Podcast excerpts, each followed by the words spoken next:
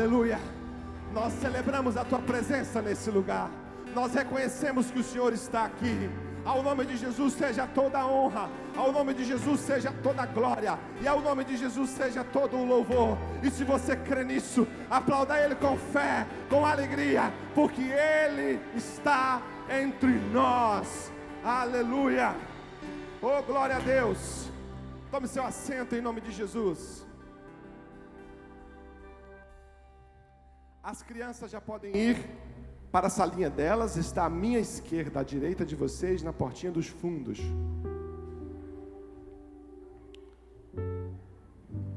Quantos hoje estão cansados de tanto comer? Dia das mães, né, gente? Quem esteve com a sua mãe ou esteve com seu filho, diga amém. Só esses? Amados, antes de pregar, eu quero apresentar uma pessoa para algum de vocês. E talvez seja uma pessoa que vocês não conhecem. Mas no mês de maio de 2020, nós iniciamos a Igreja Caminho. E uma das primeiras propostas que nós tínhamos no coração era que nós investiríamos em missão. Em gente que está em lugares que eu não estou e não estarei fazendo aquilo que eu não faço e que eu não farei, levando a palavra de Deus a povos desconhecidos. E desde o mês de maio de 2020, nós temos uma missionária em Guiné-Bissau, que nós fazemos parte daquilo que ela faz, faz lá em Guiné-Bissau.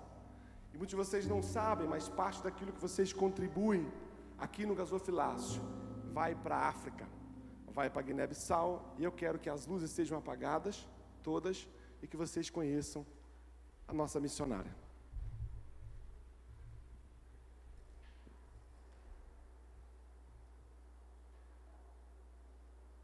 Graça e paz, irmãos. Eu sou a missionária Ellen Simone, eu sou pedagoga e eu estou aqui na ilha de Bubaque, em Guiné-Bissau, na África. Estou aqui desde maio de 2019 e a convite do pastor Cláudio Romero, Hoje eu também sou missionária da Igreja Caminho. É, vocês me adotaram como missionária e para quem não me conhece, eu gostaria que vocês conhecessem aí um pouquinho do nosso trabalho aqui. A nossa escola se chama Escola Cristã Reobote. Nós atendemos mais de 270 crianças de 5 a 14 anos, ou seja, do pré ao quinto ano, que no Brasil corresponde ao sexto ano. E eu faço aqui um trabalho de como pedagoga, um trabalho de reformulação de planejamentos, é, treinamento com os professores, evangelismo de crianças. E eu agradeço a vocês que têm abençoado a minha vida, que têm ofertado que têm orado por mim. A cada mês eu estarei mandando os relatórios e os pedidos de orações a vocês. Agradeço muito e convido vocês a conhecer mais o nosso trabalho, é, seguindo lá o meu Instagram. Vou deixar aí, o pastor vai colocar o Instagram. E essa aqui é a turminha do primeiro ano. Pessoal, vamos falar oi para as pessoas lá no Brasil? Lá? Muito obrigada. Você pode aplaudir Jesus por isso, amados? Glória a Deus! Hoje é o dia delas, não é verdade, irmãos? Das nossas mães. Que as mães fiquem de pé em nome de Jesus todas as nossas mães. Aleluia. Bora na Flávia, para que essa demora? Você sabe que o bacurizinho já está aí dentro. É uma alegria saber que um dia foi reservado aquelas que todos os dias são nossas heroínas, nossas valentes, mulheres de Deus, que a sua vida é dedicada a amar a família, amar os seus filhos, servir os seus, a sua família. E eu acredito que não há nada que se aproxime mais de Deus do que o coração e o amor de uma mãe. Nós queremos aplaudir todos vocês, porque vocês são especiais, amém? Pode se sentar. Amados, eu quero trazer uma palavra nessa noite que precisa gerar um nível de reflexão poderoso no seu coração.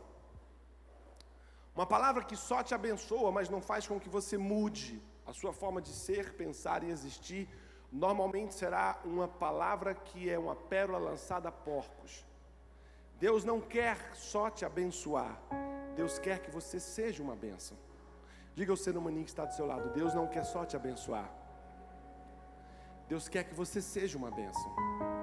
Há muitas pessoas que se aproximam de Deus com o intuito de serem por Ele abençoados, mas quando recebem a bênção, não permitam que essa bênção faça deles uma pessoa diferente.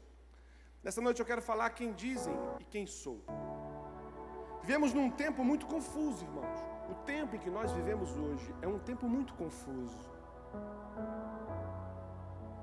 É um tempo que é difícil a gente alinhar quem somos, o que pensamos, nossa casa, nossa família.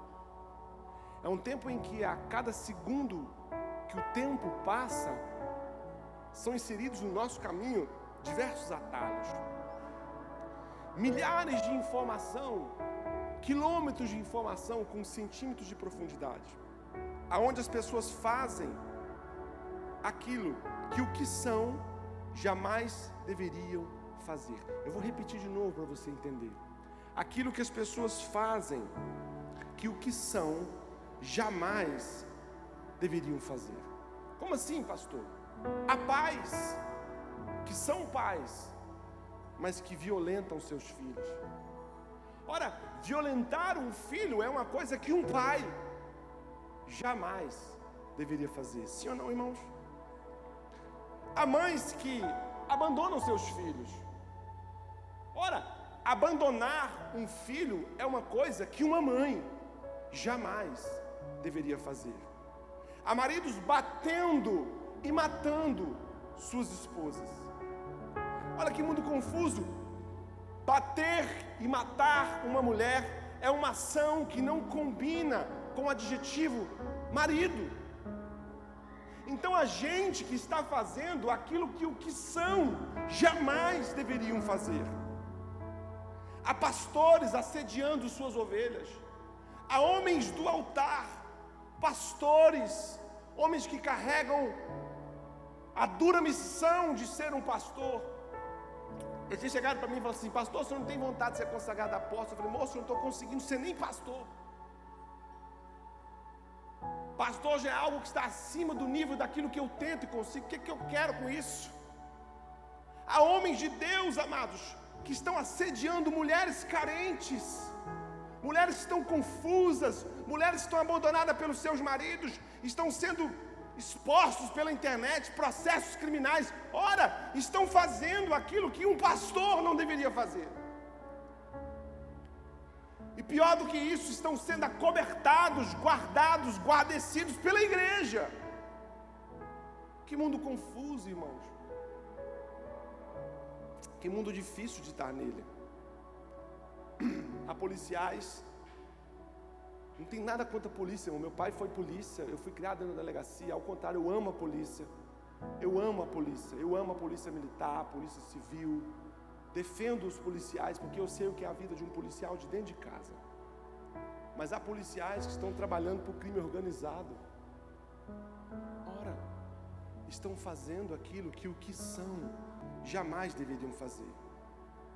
Não vou menosprezar com os próximos itens que eu vou dizer, mas eu quero reflexionar a sua mente. Há advogados trabalhando em Uber Pastor, mas Uber é uma boa profissão? Sim, amados, com certeza. Mas você é advogado. Você está fazendo aquilo que o que você é não devia estar fazendo. Há farmacêuticos, irmãos, trabalhando em balcão de uma mercearia. É digno o trabalho? É, mas você é um farmacêutico. Você tem informações, habilidades e preparos para estar além daquilo que você está dizendo e fazendo. Vivemos num mundo confuso, irmãos, e desordenado. Se você for perceber, a gente chamando, a gente que eu falo não é a gente, não, há pessoas chamando uma operação policial contra narcotraficantes de chacina. E há pessoas chamando uma chacina que matou bebês e professores de um triste acidente. Como estamos confusos. Como estamos vivendo num mundo confuso. O mundo está fora de lugar. A minha pergunta que eu quero fazer para você essa noite é que quando você dá um giro de 360 graus você olha o mundo que está ao seu lado, a sua bússola de vida está te levando à direção correta. Porque nenhum de nós, irmãos, se não trabalharmos com força, com graça e com firme propósito, nenhum de nós está livre de ser levado por uma doutrina errada, de ser conduzido por um pensamento equivocado, de tomar uma decisão sobre fundamentos errados. Como está a sua vida? Eu quero te fazer uma pergunta essa noite, responda para si mesmo. Quem dizem por aí que você é? Para um pouco e pensa no que eu estou te falando. Quem dizem por aí que você é? O que dizem ao seu respeito? Ouviram de alguém? Presta atenção. O que dizem ao seu respeito? Ouviram de alguém? Ouviram você ser. Grande parte das vezes, aquilo que dizem ao nosso respeito não expressa com qualidade ou com verdade quem somos. O tema da minha palavra é hoje quem dizem e o que sou. Há um texto no livro de Mateus, capítulo 16, versículo 13. Ramis, pega para mim, por favor, aquele vídeo que você, aquela foto que você acertou sobre o que era aquele lugar. E chegando Jesus às partes de Cesareia de Filipe, duas Cesareias existiam a Cesareia de Filipe, no pé do Monte Hermon, e a Cesareia Marítima, lá na beira do mar Mediterrâneo. Jesus chega à parte da Cesareia de Filipe, interroga os seus discípulos, dizendo: Quem dizem ser o filho do homem? Irmãos, que pergunta intrigante. Eu poderia pregar duas horas em cima dessa pergunta. Quem dizem ser o filho do homem? E eles responderam e disseram: Uns dizem ser João Batista, outros dizem ser Elias, outros dizem ser, Jeremias, ou um dos profetas. Jesus capta a informação que os discípulos dizem a respeito do que dizem. Jesus pergunta aos discípulos o que dizem ao meu respeito. A primeira pergunta é: o que falam por aí? E os discípulos dizem aquilo que ouviram. Aquilo que ouviram, disseram. Dizem por aí que tu és um João Batista, Elias, Jeremias ou um dos profetas. E disse-lhe Jesus: E vós? Quem dizem que sou? Simão Pedro respondendo, diz: Tu és o Cristo, o Filho do Deus vivo. Eu imagino essa cena, irmãos. Eu queria fazer cinema. Eu, um dia eu vou fazer um filme, irmãos. Porque no meio de um bate-papo surge uma revelação tão fina, tão profunda, tão divisora de águas, algo que Jesus foi ocultando o tempo inteiro, e ele ocultou o tempo inteiro, e doravante ele começa a revelar aos seus aquilo que guardou debaixo do braço, mas antes que Jesus revelasse, Jesus sentiu que sentia dos discípulos o que eles ouviram dos outros, e o quanto eles ouviram dos outros se tornou verdade para eles. Talvez se Pedro não tivesse dito, Tu és o Cristo, o Filho do Deus vivo, os discípulos diriam: Não, a gente acha que é isso mesmo, que o Senhor é um profeta. Como a lei judaica trata Jesus até hoje. O judaísmo reconhece Jesus, o judaísmo não anula a história de Jesus, mas para o judaísmo, Jesus não é isso aqui que Pedro disse. Para o judaísmo, Jesus é um profeta, como foi Elias, como foi João Batista, um dos mais. E Jesus respondendo lhe disse: Bem-aventurado és tu, Simão Barjonas, porque tu não revelou a carne e o sangue, mas meu Pai que está nos céus. Por isso também eu te digo que tu és Pedro, e sob essa pedra edificarei a minha igreja, e as portas do inferno não prevalecerão contra ela. Eu te dei as chaves do reino dos céus, e tudo que ligares na terra será ligado nos céus, e tudo que desligares na terra será desligado nos céus. Então mandou aos seus discípulos que a ninguém dissessem que ele era Jesus o Cristo desde então começou a mostrar aos seus discípulos que convinha ir a Jerusalém. Ele começa a revelar, a partir da revelação do que Deus compartilhou com Pedro. Há uma percepção de que Jesus entende, ora, se meu pai já disse a eles, eu já posso dizer também. Se meu pai já começou a abrir e descortinar o coração desses homens, se meu pai começou a tirar a fumaça de dúvida, se o meu pai revelou aquilo que estava escondido, eu preciso dar continuidade ao que meu pai disse.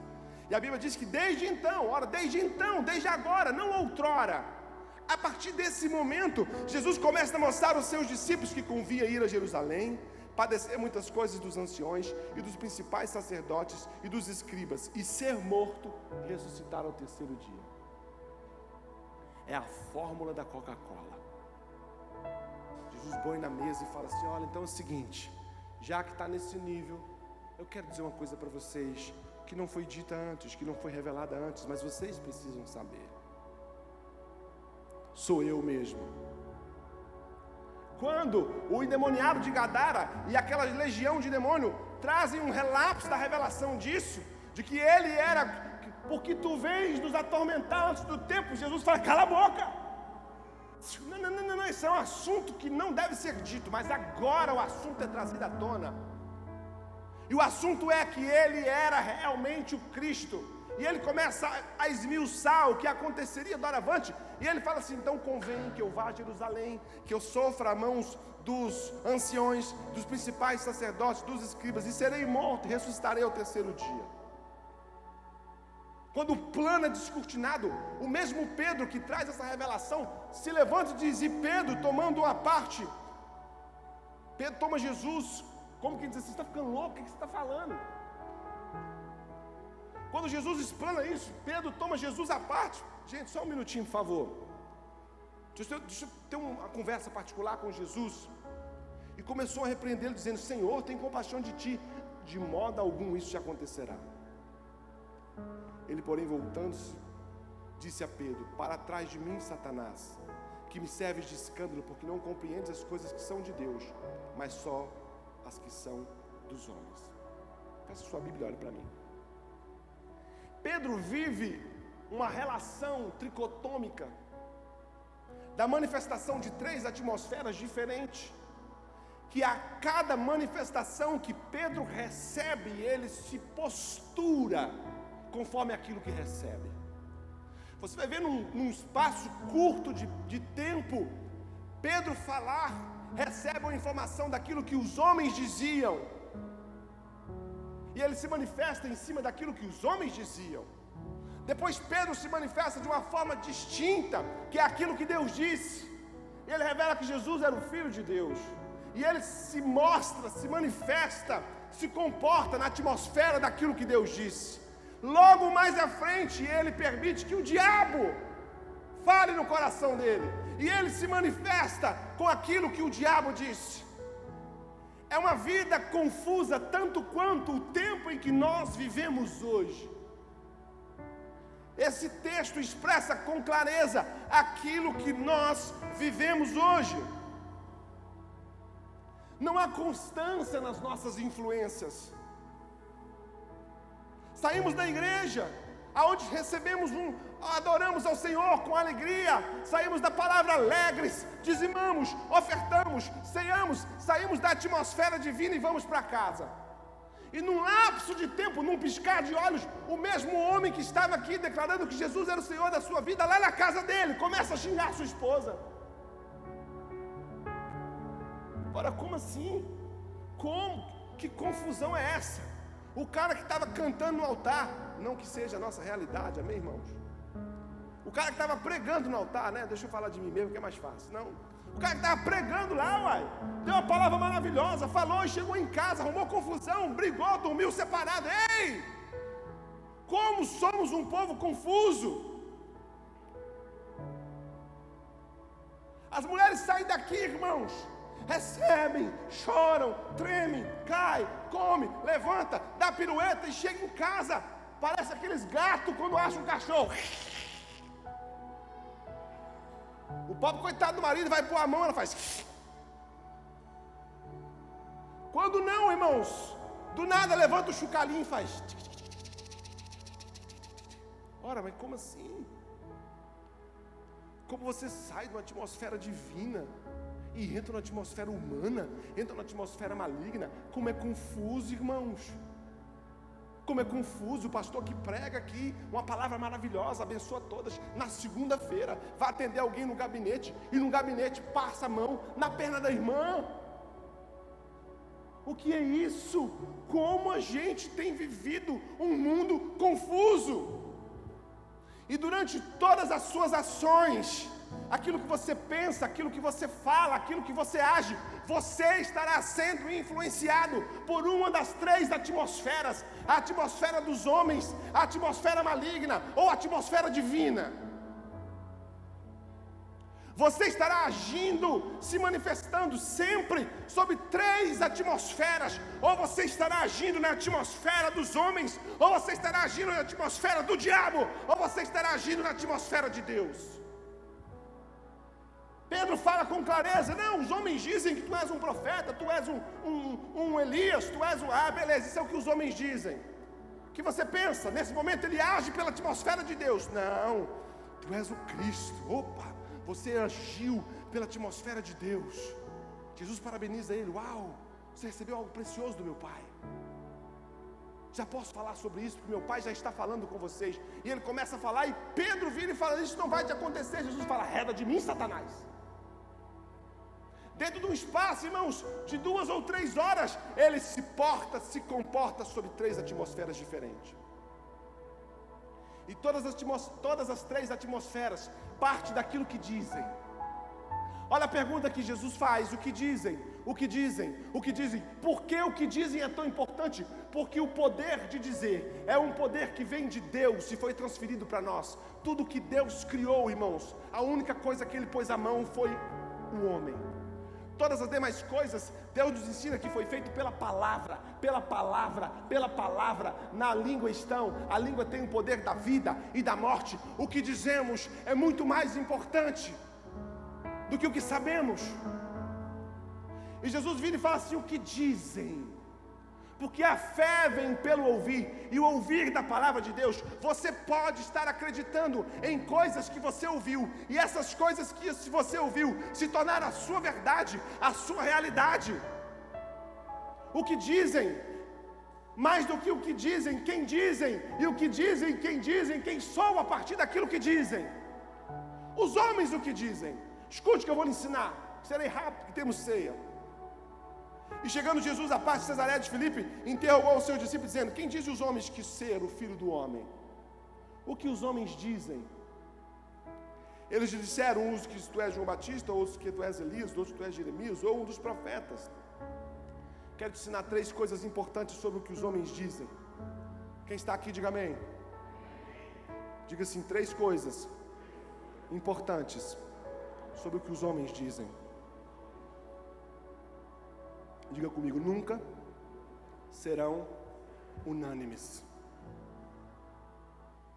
Um diz que é João Batista, outro diz que é Jeremias, outro diz que é Elias. Sabe o que acontece com isso, irmãos?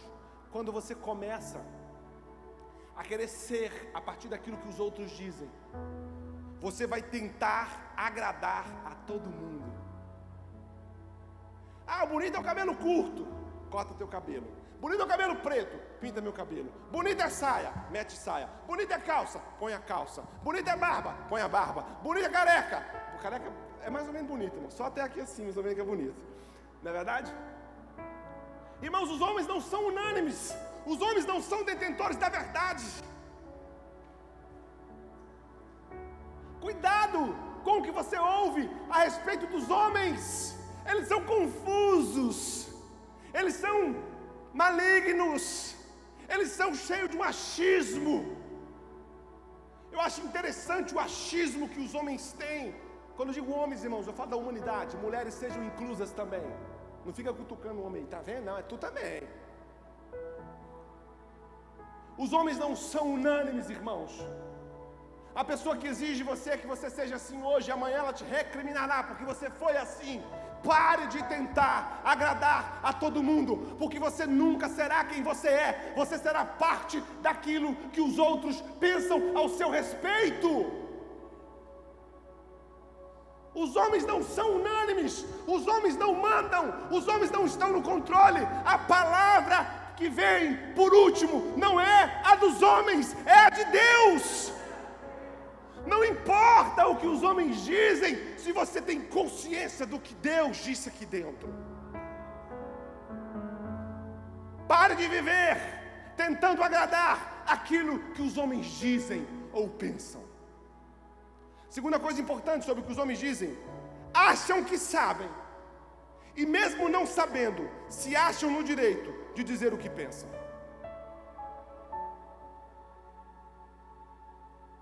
Por que, que os homens estavam conversando entre eles que Jesus era Elias, que Jesus era, era, era é, é, é um profeta, que Jesus era Jeremias? Os homens não sabem, e mesmo não sabendo, se acham no direito de dizer o que pensam. Nós falamos aquilo que não sabemos.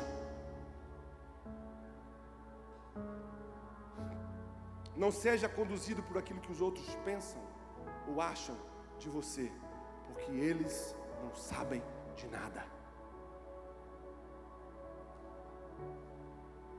Quem deu voz ao idiota foi a internet. Nada é tão poderoso na internet quanto um imbecil falando. E o pior é que somos homens cercados de imbecis iguais. E quando o imbecil fala, o outro imbecil dá voz à voz do imbecil que se parece com ele. Faça um teste no seu Instagram e sai correndo assim. No seu Instagram. Você vai ver uma mulher com a bunda toda de fora. Papo, 5 mil curtidas. Você vai ver outra mulher falando sobre o desafio de ser mulher.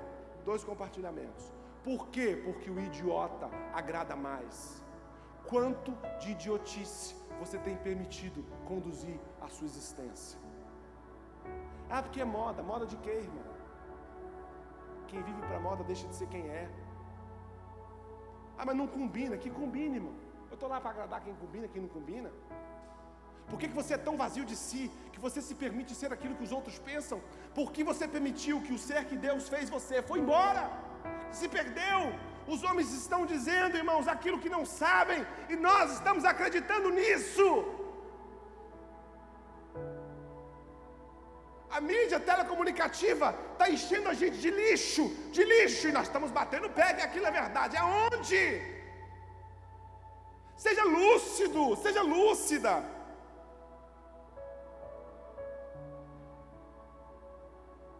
Não seja fácil, diga assim comigo: não serei fácil de ser convencido por aquilo que os homens dizem e fazem. Não admire ninguém que você viu fazer alguma coisa, até ter certeza de que aquilo que ele fez é parte de quem ele é. Vou dizer de novo: não admire ninguém que fez alguma coisa boa, até que você tenha certeza de que aquilo que ele fez é parte de quem ele é. Porque tem muito pastor por aí que está pregando, está falando, está orando em línguas, mas é um adúltero dentro de casa. Tem muito caboquinho da internet aí que está te ensinando você a ser feliz e não sabe o que é felicidade. Toma remédio para depressão, toma tudo. Não seja fácil de ser convencido. Não seja aquela pessoa que você passa assim e vê assim: remédio para emagrecer. Aí aparece um cara com 250 quilos. Aí falando, aí daqui a pouco parece magrinho. Eu tomei a pílula do emagrecimento e foi 90 dias eu perdi 220 quilos. Só tô com 30 quilos. Você fica doido. Meu Deus, é isso que eu preciso. Ei, psiu, vão te roubar. Gente que é compulsiva em comprar pela internet é fácil de convencimento. Tem muita coisa que você comprou achando que precisava e nunca usou. Se torna alguém difícil de ser convencido. Tem as suas raízes, tem as suas convicções, tem a sua personalidade. Aprenda a resistir à conversinha, ou seja ela do altar, ou seja ela do chão, ou seja ela do trabalho.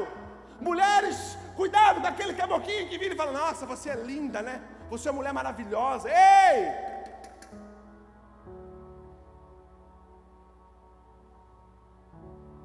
Não seja convencido facilmente.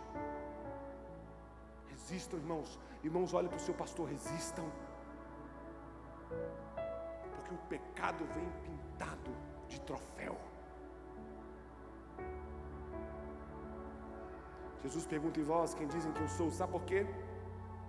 Nessa pergunta, Jesus quis saber o quanto do que os outros disseram dele para os discípulos se tornar a sua própria verdade. O que dizem a meu respeito? Vocês, vocês, e vocês, o que, é que vocês pensam? Vocês foram convencidos por eles?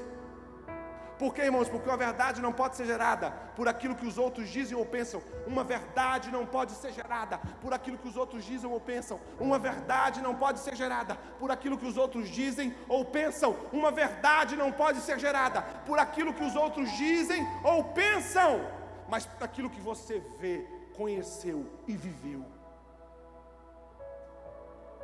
Essa é a razão da verdade, João 8,32. E conhecereis a verdade, e ela vos libertará. O que é que liberta, irmãos? A verdade? Não! O conhecer dela. Você pode falar a verdade, pregar a verdade, cantar a verdade, mas nunca conheceu. Você pega um cara que é especialista em planetas, ele vai dizer: Nossa, Plutão tem não sei quantos quilômetros quadrados, há um gás em Plutão que não sei o que, não sei o que, está a tanta distância da Terra, está tanta distância da Lua, está tanta distância, se movimenta na orbital, não sei o cara, que informação limpa. E tu sabe tudo de Plutão em si, mas você conhece Plutão? Não. Conhecer é experimentar, é ter o sabor de. Ah, minha mãe teve um casamento horrível. Isso é problema dela. Conheça o seu, a sua história. Conheça a sua história, experimente, construa suas verdades. Ah, doce de mamão é bom, doce de mamão é bom. O bestão vai lá e come o doce de mamão, é bom? É bom, achando ruim. Não, diga, não é ruim, cara, não. É, não gosto de doce, não. Nós nos portamos para agradar as pessoas. Gostou? Gostei. Peraí, você pode ter gostado, mas eu experimentei, e a minha verdade é outra. A sua verdade pode ser que doce de mamão é bom, mas a minha verdade é que doce de mamão é ruim, porque eu comi e eu não gostei. Não usem a experiência da vida dos outros. Irmãos, escutem, vocês tinham que pagar para ouvir isso. Não usem a experiência dos outros para construir o seu sucesso porque eu era pobre, lascado, agora ando de carro novo, e ai, e essa é a experiência dos outros, use a sua experiência. Use a sua experiência. Seja mais in, menos out.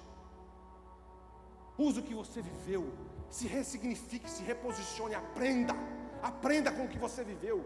Para de permitir que a verdade dos outros seja a sua verdade. Tenha as suas experiências a igreja evangélica não é boa. Você já foi nenhuma? Não, como é que você sabe que não é boa? Ué? Qual a experiência que você tem quando você entrou aqui dentro? Um culto chato pra caramba. Então, tudo bem. Eu entendo. Vá na Assembleia de Deus Madureira, acho que lá pode ser melhor. Vá na Batista, vai na church. Tenha a sua experiência. Irmãos, conduzam-se pelas suas experiências porque Pedro abre mão daquilo que os outros disseram e faz a sua própria leitura, a partir da revelação que Deus lhe deu. Entendem isso, irmãos? Posso ouvir o amém da igreja? O que o diabo disse? Ele, porém, voltando-se, disse, versículo 23, a Pedro: Para trás de mim, Satanás, que me serves de escândalo, porque não compreendes as coisas que são de Deus, mas só as que são dos homens. Três coisas importantes sobre o que o diabo diz. Ele diz pelos homens, e os homens dizem por ele. Vou dizer de novo para você. Desculpe, irmãos, a tomação de água, porque eu estou com uma crise alérgica. Primeira coisa importante sobre o que o diabo diz: ele diz pelos homens, e os homens dizem por ele. Não pense você que o diabo vai aparecer para você com um rabão, com um, um, um, um tridente, com um chifre uma cara vermelha, um fogo, um fedor de enxofre, e vai dizer: Olha, faz. Não, não, não, não, não, não, não, não.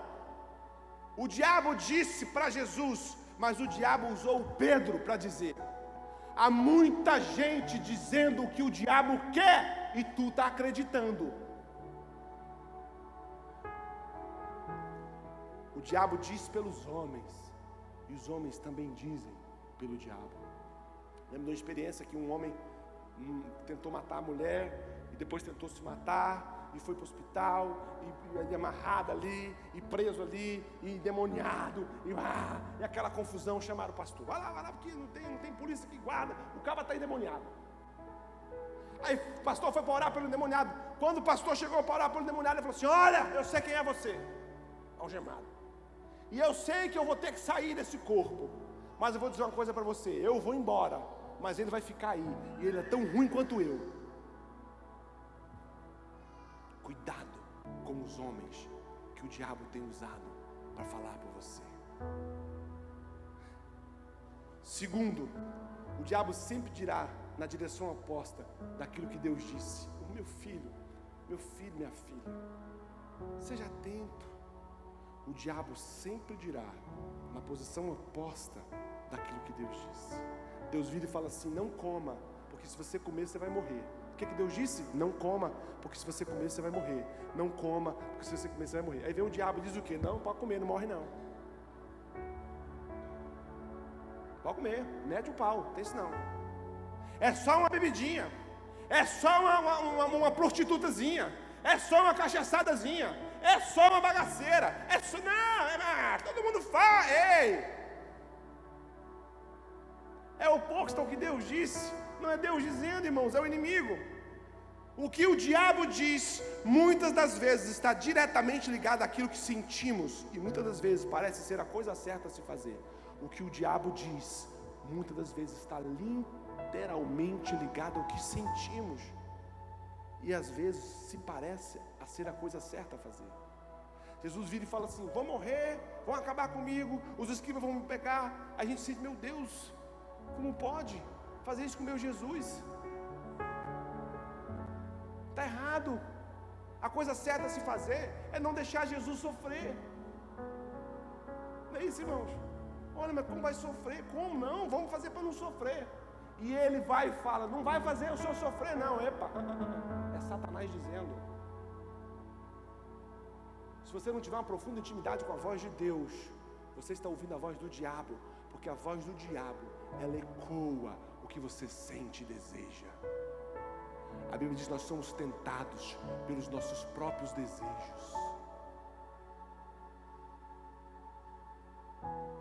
Você tem desejo daquilo, aí vem um sentimento que fala: faz, tá certo, é o que você quer, é o que faz você sentir bem.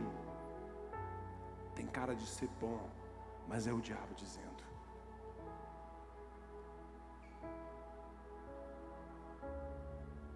Três coisas importantes que Deus disse. E Jesus respondendo disse: Bem-aventurado és tu, Simão Bajonas, porque tu não revelou a carne e o sangue, mas meu Pai que está no céu. Três coisas importantes sobre o que Deus disse. Tudo o que Deus diz é uma revelação. Deus se revela por meio da Sua palavra e por meio da intimidade e do tempo e da necessidade da revelação. Quando Deus disser alguma coisa para você, irmãos, aquilo é uma revelação. Aquilo é Deus comunicando a você uma coisa que estava escondida. Tudo o que Deus fala, Deus faz. Tudo o que Deus fala, Deus faz. Eu tive uma experiência engraçada umas semanas atrás. Uma irmã me ligou: Ah, pastor, eu nem conheço. Sei nem ser irmã também. Pastor, eu queria que senhor orasse por mim. O que, que, que, aconteceu? Não, é porque eu tenho, eu tenho tido sonhos com o diabo, eu tenho visto vultos, eu tenho visto é, é, coisas. Que negócio de gente doida igual nós, né? Não, tal, acredita, irmão, que pessoas veem isso mesmo. Que já vi. Vou nem contar, senão vocês nem vêm domingo que vem. E aí, pastor, uma irmã revelou para minha irmã que fizeram obra de bucharia contra mim. Foi para a irmã, deixa eu falar para você: tudo que Deus mostra tem um propósito. Se Deus revela, Deus desfaz. Deus não vai virar dizer: Ó, oh, você está morrendo, hein? Está com câncer. Deus me revelou que você está com câncer. Hã? E não há propósito numa revelação senão mudança, irmãos. Tudo que Deus revela é uma direção. Tudo que Deus revela é uma intervenção. Tudo que Deus revela, Ele manifesta. Se Deus revela, Deus faz. Se Deus diz, Deus faz. Deus não anda fofocando da vida de ninguém para ninguém. Pastor, Deus me revelou que a irmã está com o demônio de pomba gira. Ah, e Deus vai falar da vida dos outros para você.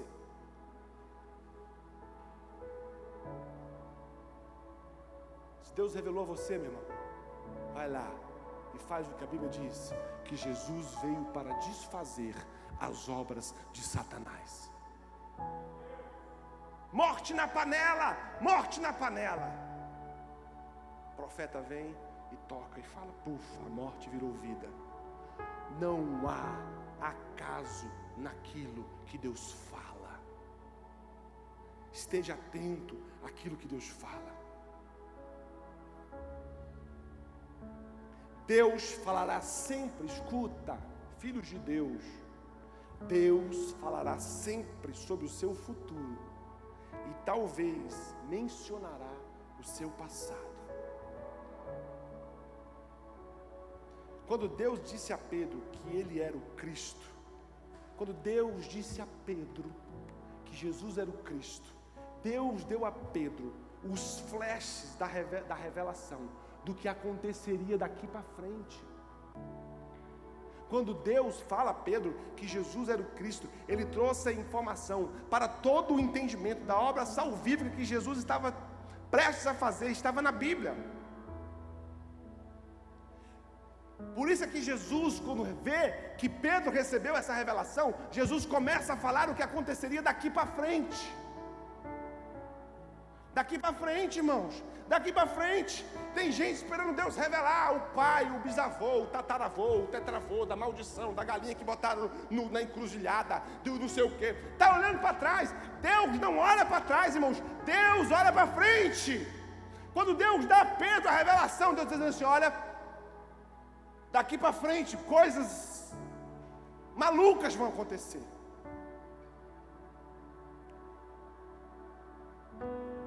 Deus está mais interessado no seu futuro do que no seu passado. Você é que faz questão de voltar a dez anos atrás, todo dia. Você é que faz questão de voltar a cinco anos atrás, todo dia. Todas as vezes que Jesus fala sobre a caminhada dele, ele vira e fala: sigam-me Vamos comigo, vamos para frente. Jesus não fala assim, vou voltar. Não, não, não. Jesus está seguindo, Jesus está andando. Amados, a revelação do que Deus está dizendo para você é Deus te mostrando o que Ele fará na frente, como Ele fará, o que te espera. Espere que Deus te dê revelações do que acontecerá, de como será. A Bíblia diz que Deus não se move na terra sem revelar aos seus profetas. Você precisa aprender que Deus falará mais sobre o seu futuro do que sobre o seu passado. Não, vocês não estão com nada hoje. Parem de viver o passado. Parem de buscar profetas para saber, irmão, seja o seu próprio profeta. Ouça a voz de Deus, não espere que a voz de um estranho. Pensa, ah, tem um profeta aí que ele é, ele é, vixe, revela CPF tudo. Podia me revelar seis números para a semana que vem. Ixi, poderoso. Irmãos, a voz de um desconhecido vai valer mais na sua vida do que a sua própria voz. Deixa eu dar duas informações aparentes. Não casem solteiros e solteiras. Pastor, o senhor está indignado hoje. A semana foi braba, tá? Eu conduzo a minha palavra segundo aquilo que acontece na semana. Solteiros e solteiras, não casem com quem um pastor disser que você deve casar. Que isso, pastor? Não casem. Porque esse é o seu momento e o seu direito de escolha. A escolha do pastor já passou e ele fez a escolha dele. Casamento é uma escolha que se faz. Não seja induzido, projetado para uma relação que precisa ser duradoura, porque o pastor falou que é bom. Não temos esse direito. Qual é a maior e principal escolha que um homem deve fazer na sua vida?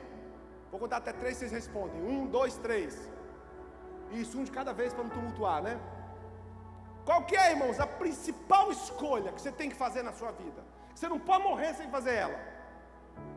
Jesus, irmãos. Amém? Então olha para mim. Se Jesus fizesse uma escolha para você, não seria seu marido ou sua esposa, seria a sua salvação. Se a sua principal escolha ele não faz para você, todas as outras ele também não fará. Sabe o que acontece conosco, irmãos? Nós achamos que a, a boca de Deus é assim. A boca de Deus tem compromisso com o seu futuro, com o seu destino, com a sua felicidade, com o seu sucesso. Terceiro, tudo aquilo que Deus nos disse, nos deu e nos revelou, de imediato nos abençoa. Olha o que Jesus fala. Jesus respondeu, disse a Pedro: Bem-aventurado tu és, Pedro. Pedro, você recebeu algo que Deus disse. Só pelo fato de você ter recebido algo que Deus disse, tu é abençoado. Nós somos medíocres, irmãos, com a palavra de Deus. Não despreze aquilo que Deus está dizendo.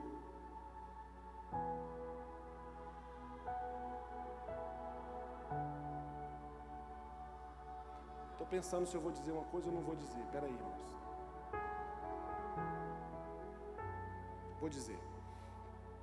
Terça-feira eu sentei com duas mulheres aqui no gabinete um assunto particular delas.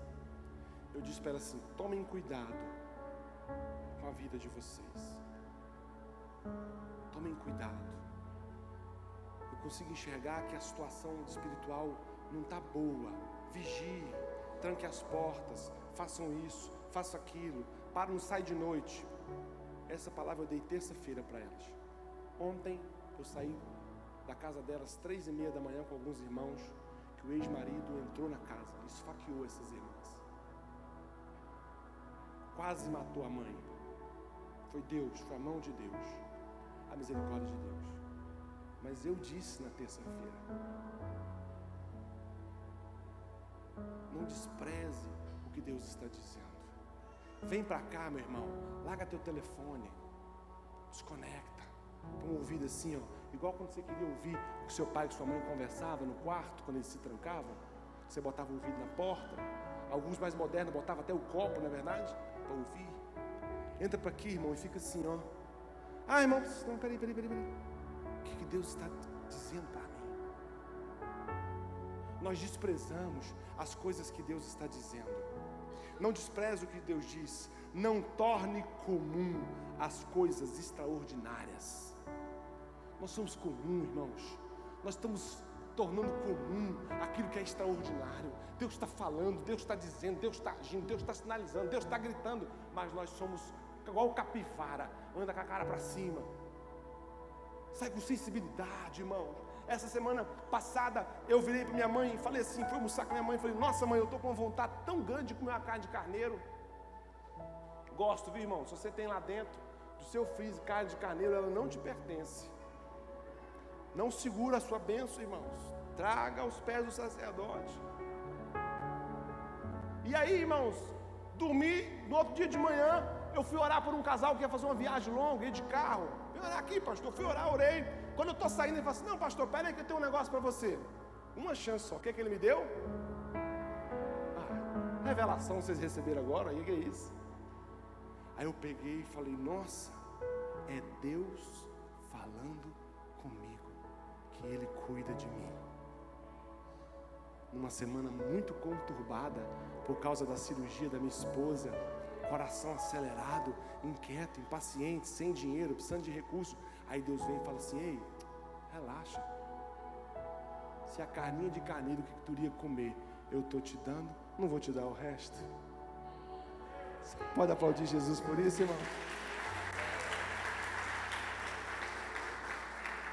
Terceiro e último, usufrua de tudo o que Deus disse a você e seja feliz. usufrui, irmãos. A gente ouve algumas coisas de Deus e não usufrui. A gente ouve algumas coisas de Deus e não, não, não surfa na onda. Deus fala algumas coisas para a gente, a gente fica, será? Meu Deus. Aí vai consultar o horóscopo. Irmãos, eu dou um pau na sua cabeça se eu ver você consultando o horóscopo. É a Bíblia, irmãos. Tua direção é a Bíblia, não é o que os astros dizem. Tem estrela que está lá que nem existe, irmão, já morreu. É porque ela está milhões de anos luz, a luz dela está vindo ainda, e tu está igual bobo, se direcionando por uma coisa que não existe. É Deus. É Deus, irmãos. É Deus. Um dia um irmão chegou para mim e falou assim: Pastor, rapaz, eu, senti, eu tinha 50 reais na carteira. E eu senti vontade de dar para o irmão tal. E fiquei achando que ele ia ficar constrangido. Falei, irmão, e que ele fique constrangido. O problema é dele. Eu não me constranjo, não, irmão. Com carne de carneiro, com piqui, com frango. Não, eu acho bom. Faz aquilo que Deus te falou. Acredita na palavra. Se mova por ela. Ande por ela. Viva ela. Deus me disse, pastor, que eu serei feliz. Seja feliz. Deus te disse, está pronto, está feito, é para agora. Não, vou esperar o movimento das águas, o anjo descer com as asas cheias de pena. E não sei se anjo tem pena, vamos embora. Cheio de pena. Os querubins, os serafins, passar aqui um cardume de surubim. Aí sim Receba a palavra e torne ela verdade. Receba a palavra e torne ela verdade. Receba a palavra e se alegre com ela. Receba a palavra e viva ela. Receba a palavra e põe ela em prática. Receba a palavra e viva a palavra que Deus te deu. Porque no momento em que Deus disse a Pedro, Ele é o Filho de Deus, Jesus falou: Você é feliz, você é bem-aventurado, porque o meu Pai disse algo para você todas as vezes que Deus disser algo para você, esse algo que Deus te disse te faz alguém abençoado, alguém bem-aventurado, alguém feliz, alguém vivo, alguém próspero. Viva a palavra de Deus e ponha-se de pé em nome de Jesus.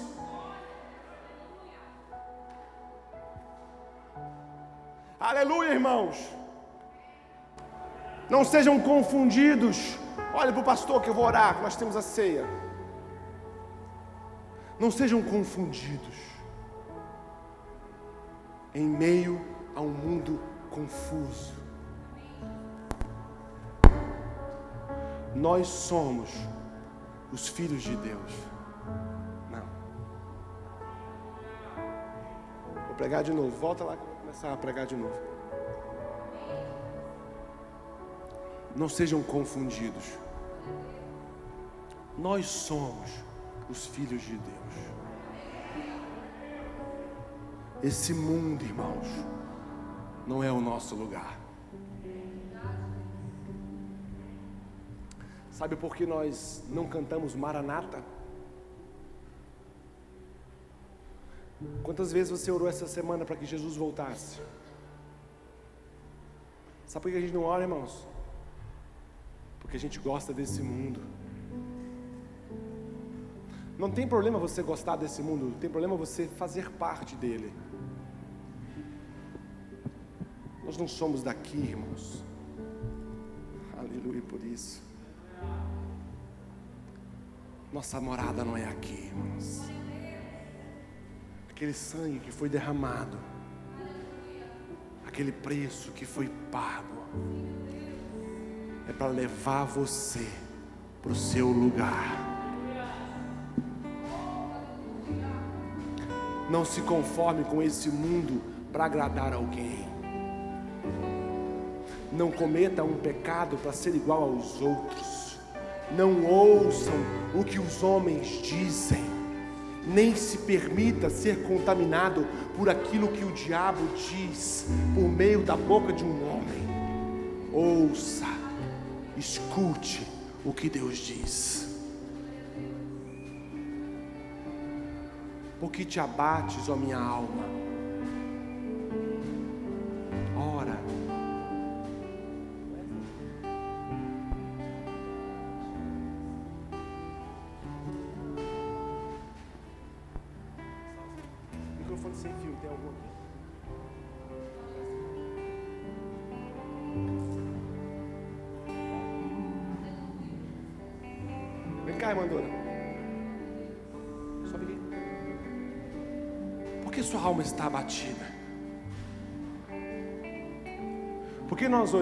Olhamos as informações que o mundo tem soltado para nós e sobre nós, e nós permitimos que essa se torne a nossa verdade.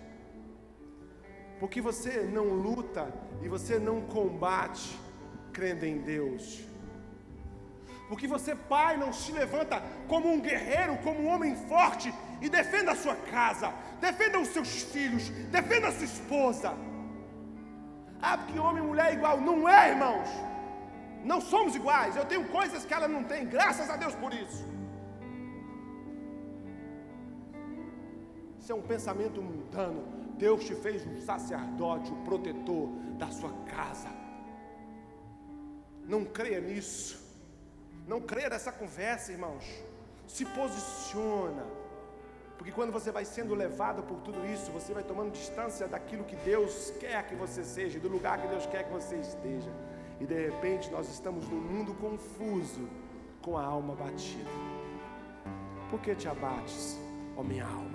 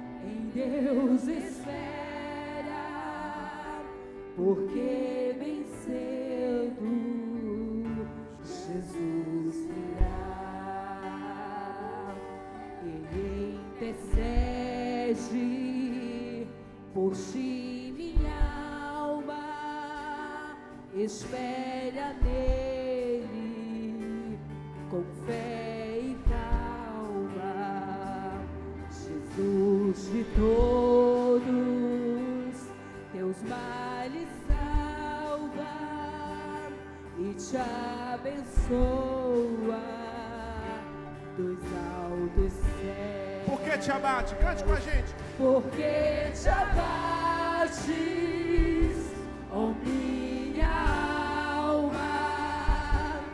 te comoves,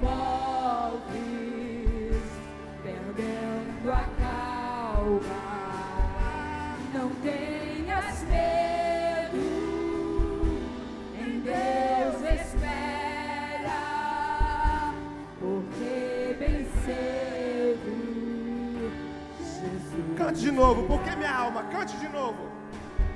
Porque te abates, oh minha e te comoves, perdendo a calma. Por que você abateu? Não tenha medo. Medo. Em Deus espera. Em Deus espera. Por quê? Porque venceu.